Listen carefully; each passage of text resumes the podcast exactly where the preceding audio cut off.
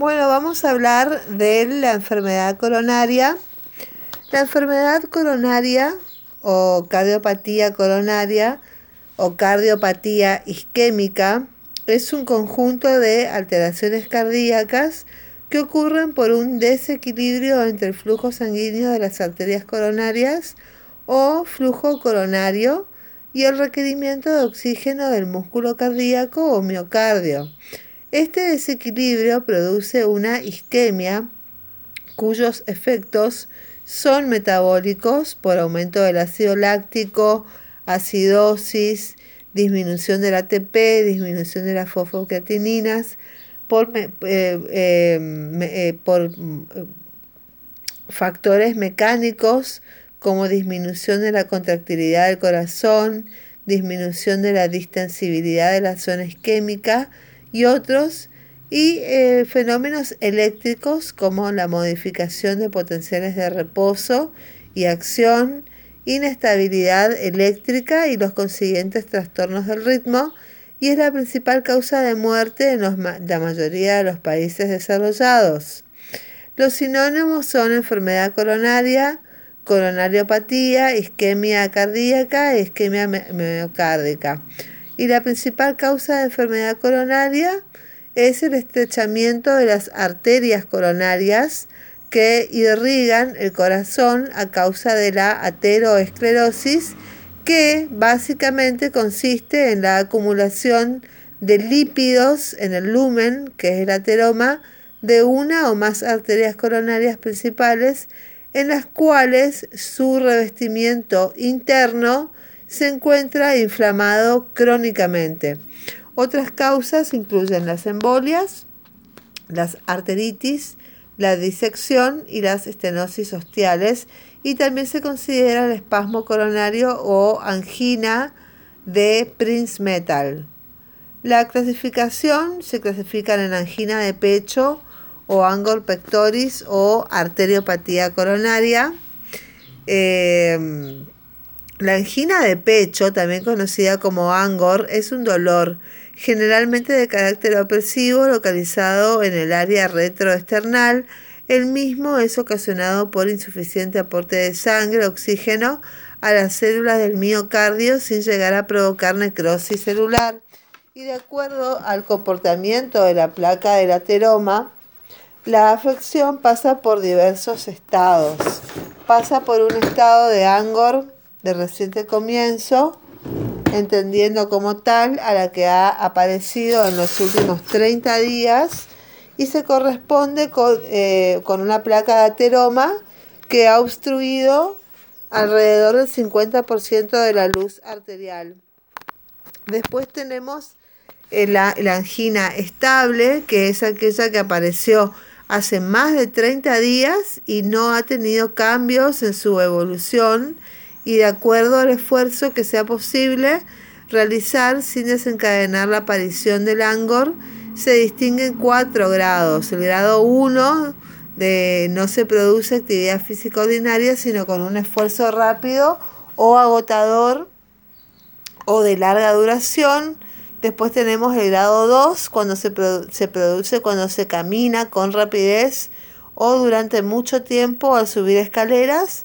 Y después tenemos el grado 3, eh, que limita de forma importante la actividad física convencional y el grado 4, que puede aparecer en reposo más eh, con cualquier actividad física. La angina inestable es aquella que ha variado su patrón habitual, haciéndose más frecuente o apareciendo con esfuerzos menores y puede terminar en infarto agudo de miocardio. Y el término preinfarto ya no es utilizado, ¿sí? Después vamos a hablar de la angina, ahora vamos a hablar de la angina Prince Metal. La angina de Prince Metal es un trastorno cardíaco poco frecuente caracterizado por ciclos de angina o dolor de pecho, generalmente después de un evento estresante como la abstinencia de bebidas alcohólicas o durante la exposición al frío, y esto ocurre por la contracción de una arteria coronaria. Fue descrita por un cardiólogo en 1959 llamado Myron Prince Metal que murió en 1987. Después vamos, ahora vamos a hablar de la angina microvascular o síndrome X. El síndrome de la angina de pecho con arterias coronarias normales también es eh, denominado síndrome X porque son arterias coronarias normales y es una entidad clínica importante que debe ser diferenciada de la enfermedad coronaria habitual. Los pacientes con dolor torácico y después coronariografía normal representan el 10% de los que son evaluados por sospecha clínica de angina y la causa de este síndrome no ha sido definida de manera concluyente, no obstante se han propuesto dos teorías en ese sentido, la disfunción microvascular y las alteraciones metabólicas del miocardio, y es más frecuente en mujeres, la mayor parte de los pacientes sufre diversas formas de dolor torácico atípico, y este cuadro suele ser intenso e incapacitante. El trastorno puede ser benigno en lo que se refiere a supervivencia, pero influye muy negativamente en la calidad de vida, en el desarrollo laboral, en el consumo de recursos sanitarios. El tratamiento se basa en fármacos con efectos antisquémicos como nitratos, antagonistas de calcio, beta bloqueantes, los cuales se ajustan de manera individualizada ya que la respuesta al tratamiento es muy variable. Ahora vamos a hablar del infarto agudo de miocardio. El infarto agudo de miocardio, ataque al corazón, ataque cardíaco, infarto, hace referencia a una falta de riego sanguíneo, que sería un infarto en una parte del corazón. Agudo significa súbito, mío, músculo y cardio, corazón. Bueno, entonces está producido por una obstrucción en una de las arterias coronarias. El infarto agudo de miocardio se produce tanto en pacientes en tratamiento por enfermedad coronaria como en aquellos que desconocían padecerla.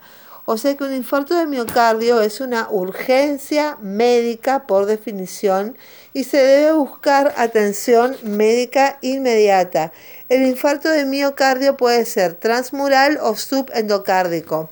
Transmural es cuando la necrosis isquémica afecta a todo o casi todo el espesor de la pared ventricular y después tenemos el infarto subendocárdico cuando la necrosis isquémica solo afecta el tercio o la mitad interna de la pared del ventrículo cardíaco. ¿Sí? Bueno, después tenemos el síndrome de Dressler. El síndrome de Dressler es un subtipo de pericarditis que ocurre cuando ha habido un daño al corazón o al pericardio con frecuencia días o semanas después de un infarto de miocardio y por lo general no ocurre acompañado de una recidiva del infarto y se ven en aproximadamente el 1% de los pacientes con infarto de miocardio. Muy bien. La epidemiología, los factores de riesgo de la enfermedad coronaria se pueden clasificar en modificables y no modificables. Los factores de riesgo inmodificables son aquellos factores de riesgo que no se modifican cuando se interviene sobre ellos, que son la edad, la incidencia de enfermedad coronaria aumenta progresivamente con la edad, ¿sí? Eh, de manera que a mayor edad, mayor es el riesgo de padecer enfermedad coronaria. Muy bien. El género. Los varones que tienen un riesgo mayor de padecer enfermedad coronaria que las mujeres, la diferencia se hace más marcada, eh, la diferencia eh, en mujeres premenopáusicas en comparación con hombres de la misma edad. Después también tenemos los factores hereditarios, ¿sí? Y después tenemos factores de riesgo que sí se pueden modificar, los factores modificables, que son aquellos factores de riesgo de padecer o agravar una enfermedad coronaria que podría ser modificado, ¿sí? Bueno, aquí tenemos eh, la incidencia de coronariopatías es mayor en pacientes con colesterol elevado, porque mientras mayor sea el valor de las lipoproteínas de baja densidad, en el plasma sanguíneo, mayor va a ser el riesgo de la enfermedad coronaria. Los niveles de altos, altos de colesterol en la sangre se pueden disminuir con la dieta, con la disminución de la obesidad y el ejercicio físico y en la mayoría de los casos con remedios naturales. La hipertensión arterial aumenta el riesgo de una persona de tener trastornos en las arterias coronarias, en eh, particular a medida que la persona envejece. Y la tensión arterial, la TA, se modifica eh, prácticamente con las mismas medidas que para disminuir el colesterol en sangre. Después tenemos el tabaco, que los fumadores tienen más del 50% de riesgo de enfermedad coronaria de aquellos que no fuman. El fumar aumenta los niveles de monóxido de carbono en la sangre, lo que causa un daño en el endotelio de los vasos sanguíneos. Y el tabaco también aumenta la adhesividad de las plaquetas circulantes. El abandono del hábito tabáquico siempre mejora el estado de salud y la diabetes mellitus aumenta el riesgo de coronariopatías, especialmente en mujeres, porque la enfermedad aumenta la adhesividad de las plaquetas y aumenta el nivel de colesterol sanguíneo y al controlar los niveles de glucemia se puede mejorar la evolución de la enfermedad coronaria. Después tenemos los anticonceptivos orales que se asocian con mayor incidencia de infartos de miocardio, especialmente en mujeres fumadoras.